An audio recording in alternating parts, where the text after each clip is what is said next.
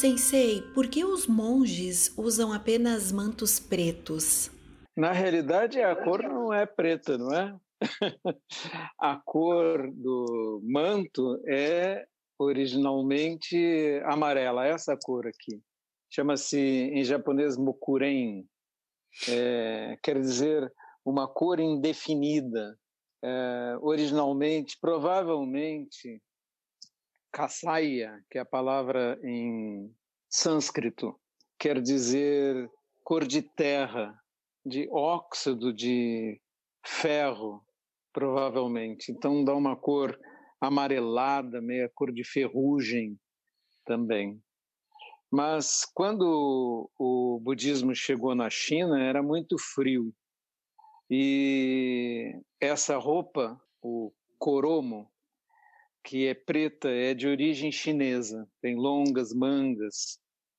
E se vocês prestarem atenção nas golas, na forma, no filme Star Wars, os cavaleiros Jedi copiaram a roupa do monge Zen. As mesmas golas, só o coromo usado aberto.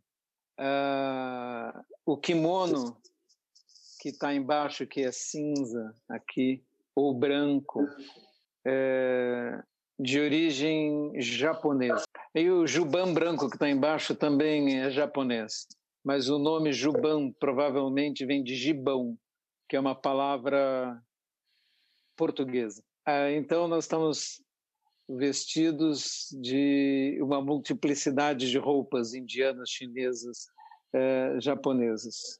A cor preta é a cor para os noviços e zaguens, os monges que ainda não receberam a transmissão no Sotozen recebe-se o manto amarelo só quando você completa a, a sua formação, recebendo a transmissão e fazendo uma cerimônia para os antepassados, que é realizada em dois grandes templos no Japão. Então, a resposta é que a cor preta é a cor da humildade é a cor para desaparecer, para você não aparecer. É a cor que se usa, por exemplo, os ninjas usam roupa preta para desaparecer na sua atuação. E essa tradição não é apenas no budismo, no Zen.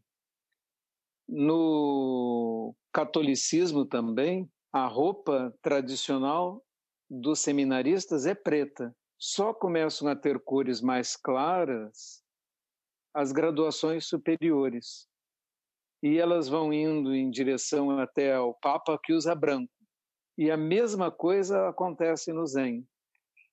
Você usa amarelo quando se torna sensei, o coromo pode ser vermelho quando você é abade, e o superior geral da ordem, o Zenji, usa branco. De modo que essas eh, tradições desenvolvidas em lugares completamente diferentes, a dezenas de milhares de quilômetros de distância, uh, são impressionantemente semelhantes. Mas a pergunta sobre por que o preto né, aparece tanto no Zen, porque é a cor de todos os que estão estudando. Eles devem fazer força para não aparecer. Há alguma relação histórica ritualística entre o Zen e as fases da Lua? O calendário antigo é lunar. E, de novo, fazendo paralelo com a nossa tradição ocidental, até hoje o calendário da Páscoa, a calendário da quaresma, do carnaval, caem datas diferentes porque não estão inseridos no calendário solar. Estão definidos a partir do calendário lunar, de dias lunares, de dias de, de ciclos de 28 dias. Isso pareceu sempre mais lógico para todas as pessoas antigas, porque os calendários lunares têm muito a ver com a agricultura, com o ciclo feminino também, com coisas que se veem no céu o ciclo das luas, mas ele não coincide com o ano lunar e acaba dando diferenças. Por isso, uh, trocamos para um calendário solar e esse calendário foi corrigido várias vezes, sendo a última grande correção a correção gregoriana, que é a que nós usamos até hoje. E isso se espalhou no mundo todo. Estamos todos usando um calendário solar astronômico é, com correções de quatro em quatro anos, porque ele não é exato, tem diferença de horas também que se acumulam e mais é, um dia cada século para corrigir uma outra diferença que vai se acumulando por causa de minutos e mais uma, um outro dia a mais a cada mil anos para corrigir uma diferença que vai se acumulando também, uma outra diferença menor que vai se acumulando. Então, muitas das festividades ainda são marcadas pelo calendário lunar, também nas tradições orientais. Nada demais. A mesma coisa que acontece aqui no Ocidente e nas tradições cristãs. Sensei, após um mês praticando, sinto a sensação de retomada do controle da minha própria mente, interrompendo o fluxo sobre futuro ou passado. Esses são os primeiros frutos do zazen? Sim, primeiros frutos do zazen. Meus parabéns a todos que sentem diferenças e acredito que estão praticando porque sentem diferenças. Meus parabéns. As primeiras sensações são essas, as primeiras sensações e as primeiras mudanças são mais marcantes, mais espetaculares. E vou avisando já com antecedência.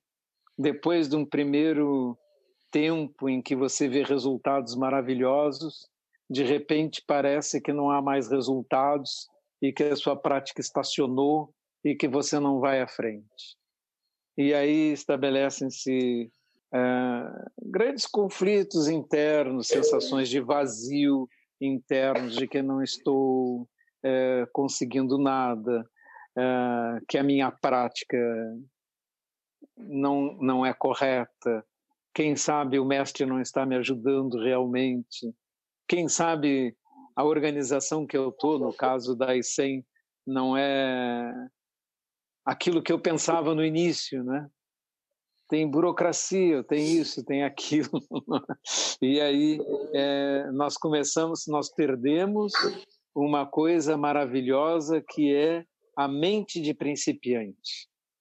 A mente de principiante é maravilhosa nós deveríamos tentar mantê-la. Às vezes, até monges perdem a sua mente de principiante e entram num conflito interno e não conseguem eh, se manter.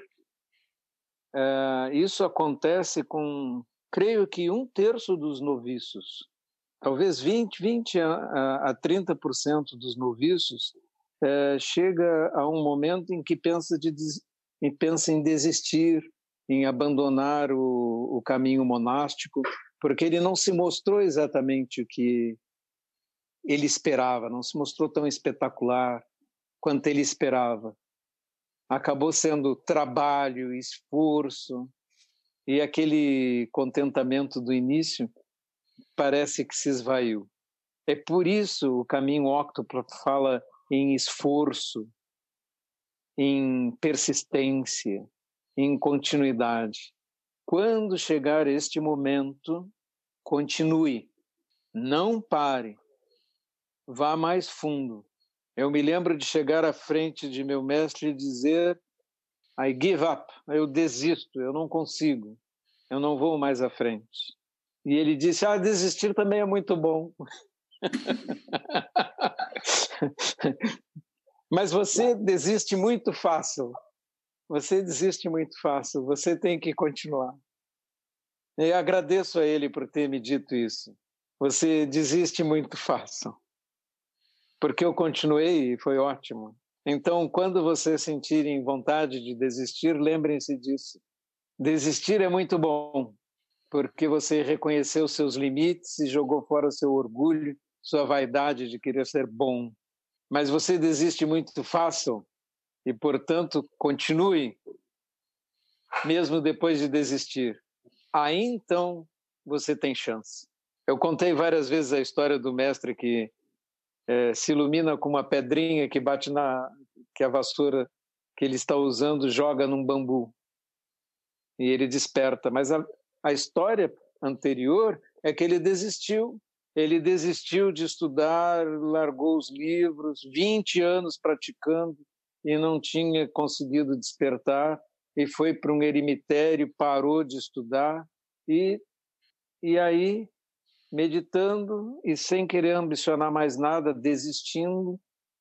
Então ele varrendo, varreu uma pedra, a pedra bateu num bambu, fez ploc, e aí ele acordou.